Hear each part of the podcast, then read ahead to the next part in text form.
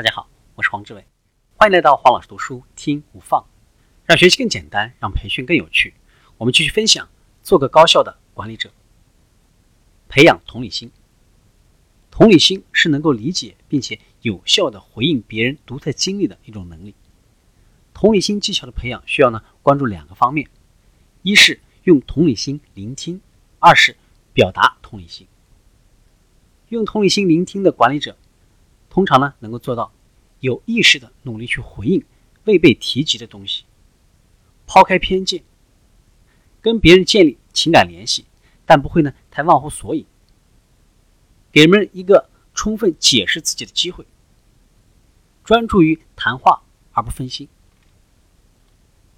我们再来看六种积极倾听的方法。第一种，消除干扰，把电话设为语音信箱的模式。关上办公室的门，把你正在处理的东西放好。二，预料能够接受适当的沉默，允许在别人陈述的问题、事实或者感受的时候呢，保持沉默，这向别人传达了你的耐心、理解和让故事展开的意愿。第三种，注意保持良好的眼神交流。第四种，清除杂念。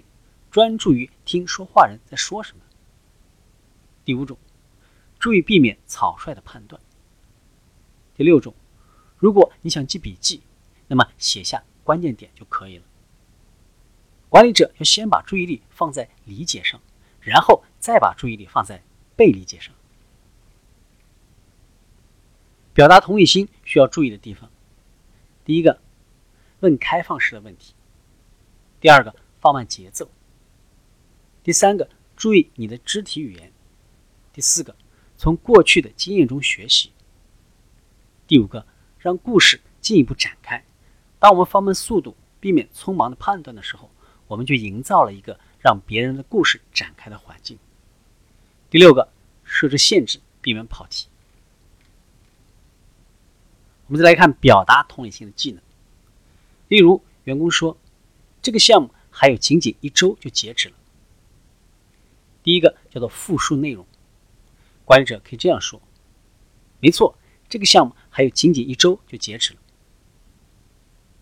第二个是对内容重新呢来措辞，管理者可以这样说：“是的，这个项目的截止日期快到了。”第三个叫做情感的反应，管理者呢可以这样说：“听起来你担心能否在临近的截止日期内完成工作。”第四个，将内容和情感联系在一起。